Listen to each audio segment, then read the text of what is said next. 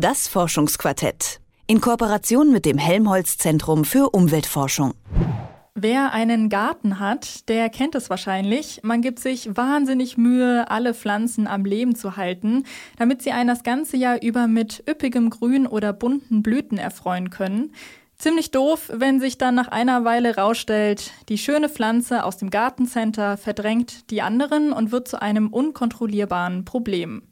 Diese Pflanze könnte eine gebietsfremde, invasive Art sein. Das sind Pflanzen oder auch Tiere, die von einer anderen Ecke der Welt zu uns gelangen und im schlimmsten Fall Schaden anrichten können. In einer neu erschienenen Studie waren jetzt 13 Wissenschaftlerinnen und Wissenschaftler aus der ganzen Welt vor diesen invasiven Tier- und Pflanzenarten.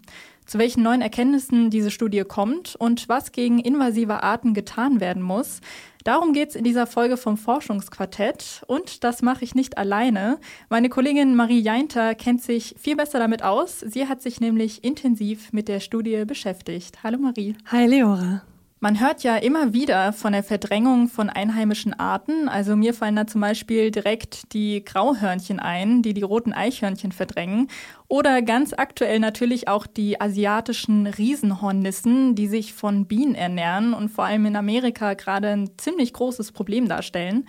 Sind das jetzt typische Beispiele für gebietsfremde und invasive Arten oder wie genau ist das definiert?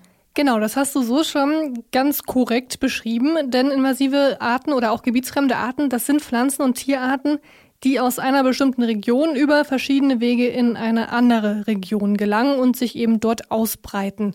Um mir das genauer zu erklären, habe ich mit Ingolf Kühn gesprochen. Er ist Invasionsbiologe am Helmholtz Zentrum für Umweltforschung und einer der Wissenschaftler, die an der Studie mitgeschrieben haben. Und er hat mir erstmal erzählt, dass es wichtig ist, zwischen invasiven Arten und gebietsfremden Arten zu unterscheiden. Gebietsfremde Arten sind alle Arten, die durch den Menschen entweder absichtlich oder auch unabsichtlich in ein neues Gebiet gebracht worden sind.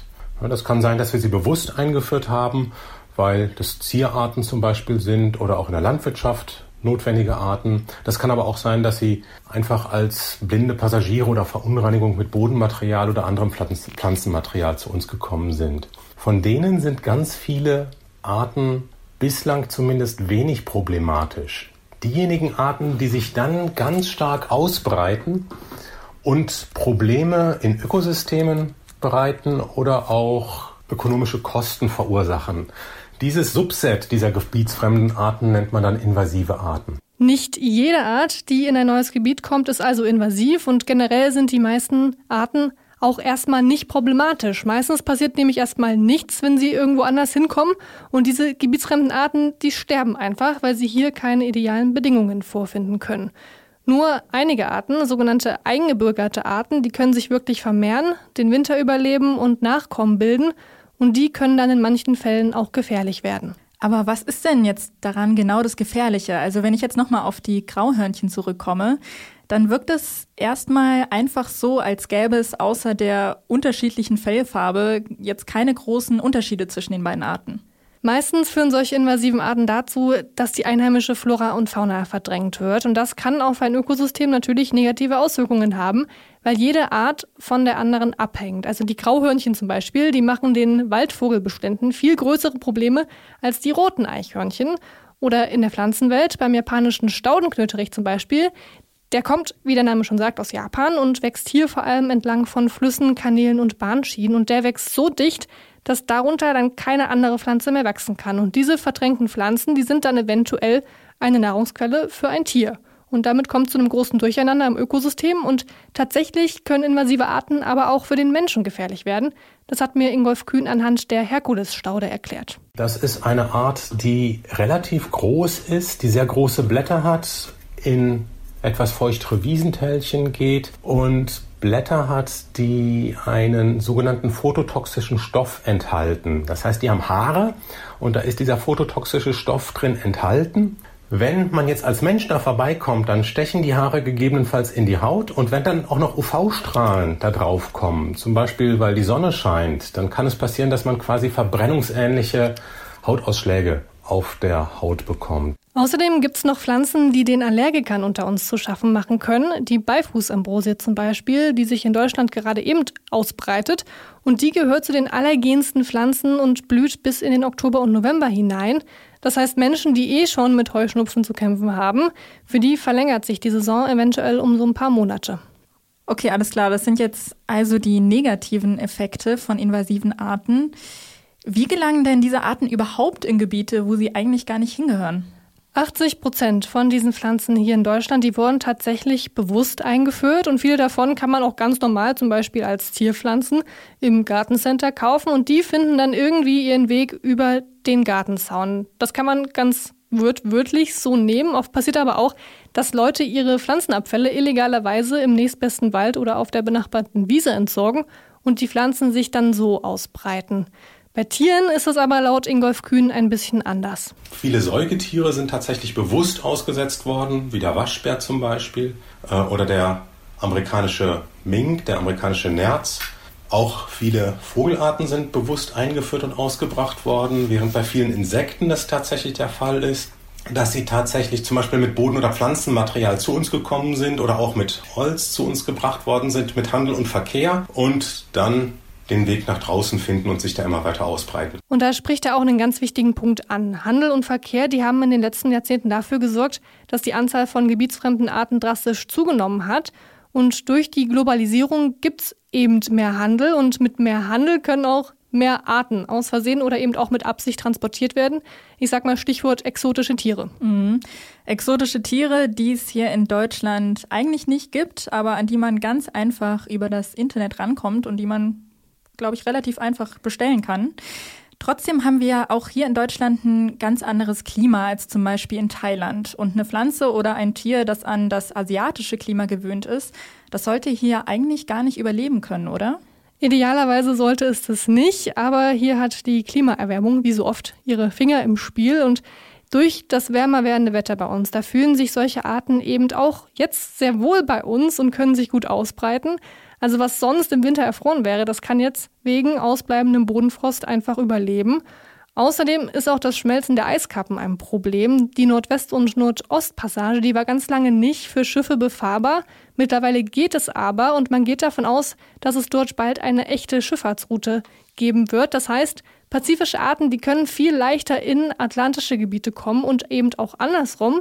Und die müssen jetzt nicht mehr erst durch tropisches Klima, wo sie nicht überleben würden, durch, um eben zu uns zu kommen, sondern die kommen ja über eine Strecke mit relativ ähnlichen Bedingungen. Jetzt sind der Klimawandel und die Globalisierung ja schon länger bekannt. Gibt es denn da von politischer Seite gar keine Maßnahmen dagegen, dass invasive Arten gar nicht erst in andere Gebiete kommen? Oder wird das irgendwie jetzt besser kontrolliert? Tatsächlich hat die Europäische Union 2015 eine Verordnung über die Prävention und das Management der Einbringung und Ausbreitung invasiver gebietsfremder Arten veröffentlicht. Teil dessen ist auch ein Aktionsplan, aber der wurde bis jetzt eben noch nicht veröffentlicht. Und es wurde auch eine sogenannte Unionsliste ausgearbeitet. Die, die führt alle Arten, die in der EU für Probleme sorgen oder von denen man weiß, dass sie in Zukunft problematisch werden könnten. Und im Moment, da stehen da 66 von diesen Arten drauf. Ingolf Kühn und die anderen Wissenschaftler und Wissenschaftlerinnen, die an der neuen Studie mitgearbeitet haben, die halten das aber für zu wenig. Die Studie, die ist ja eine Warnung an die Menschheit vor eben solchen Umweltproblemen. Und sie fordern, dass die Länder der EU aber auch darüber hinaus besser zusammenarbeiten. Das ist zwar eine EU-Verordnung, nichtsdestotrotz heißt das nicht, dass wenn eine Art einmal in ein EU-Land gekommen ist, dann eine Kooperation stattfindet, dass die Art nicht in ein anderes EU-Land kommt. Dadurch, dass wir natürlich freien Handel haben, können dann auch die Arten, die quasi im Binnenmarkt einmal sind, sich relativ ungehindert ausbreiten. Das heißt, da müsste es viel bessere Koordinierung der entsprechenden Behörden innerhalb der EU geben, aber auch über die EU hinaus, damit man eben auch den Handel mit derartigen Arten in die EU oder aus der EU heraus in andere Länder soweit tatsächlich unter Kontrolle hat, dass keine gebietsfremden Arten da reinkommen. Das wird auch in einigen Teilen der Welt schon so streng verfolgt. In Neuseeland zum Beispiel. Da werden Spürhunde eingesetzt, um solche Arten an den Grenzen zu entdecken oder auch Röntgengeräte. Und tatsächlich ist es dort auch zu einer Abnahme gebietsfremder Arten gekommen. Ja, dass Neuseeland da sehr streng ist, kann ich sogar aus eigener Erfahrung bestätigen. Ähm, als ich vor fünf Jahren nach Neuseeland geflogen bin, da wurden schon bei der Einreise im Flughafen die Schuhsohlen von allen Leuten kontrolliert, die nach, ja, die ins Land einreisen wollten. Und da wurde ganz penibel geguckt, ob irgendwelche organischen Substanzen an der Schuhsohle kleben. Bei mir ging's, bei einem Freund von mir waren die Schuhe nicht ausreichend sauber. Dann ist das Flugzeugpersonal kurz damit verschwunden und kam dann wieder mit blitzblank geputzten Schuhen. Also die machen da wirklich ernst und sind sehr, sehr streng. Jetzt ist Neuseeland ja eine Insel und die Kontrolle ein bisschen einfacher. Wie sieht das denn in Deutschland aus? Also in Deutschland gibt es solche strengen Kontrollen nicht. Und die Zuständigkeit für dieses Thema, das ist auch innerhalb von Deutschland nicht eindeutig geklärt. In jedem Bundesland ist eine andere Behörde für gebietsfremde Arten zuständig, sodass es dann auch passieren kann, dass eine Behörde auf Kreisebene darüber entscheiden muss, ob eine Pflanze im Park ausgepflanzt wird oder nicht. Und im schlimmsten Fall kann das dann ja dazu führen, dass sich diese Pflanze im Laufe der Zeit, zum Beispiel über eben solche Schuhsohlen, irgendwie ihren Weg ja, nach Griechenland oder Finnland findet. Also ganz wichtig, Schuhsohlen immer sauber halten. Jetzt müssen ja nicht nur die Länder, sondern auch unsere Bundesländer klare Absprachen treffen und besser miteinander kooperieren. Was kann denn jeder Einzelne machen, damit Arten möglichst da bleiben, wo sie auch keinen Schaden anrichten? Erstmal muss laut Ingolf Kühn mehr Aufklärung betrieben werden. Also darüber, welche Pflanzen nun problematisch sind und welche nicht. Zum Beispiel durch eine klare Kennzeichnung bei Pflanzen im Gartencenter, zum Beispiel durch so ein grünes Label für Pflanzen, die eben unproblematisch sind. Es gibt zwar den sogenannten Pflanzenpass, der sagt aus, woher eine Pflanze kommt, aber er sagt nicht, wie problematisch eine Pflanze für die einheimischen Pflanzen werden könnte. Dann müssten wir als Verbraucher zumindest, ja, was wir kaufen können und was wir lieber stehen lassen sollten. Und, und außerdem müssten wir uns darüber klar werden, dass es illegal ist, seine Gartenabfälle einfach außerhalb des eigenen Gartens zu entsorgen.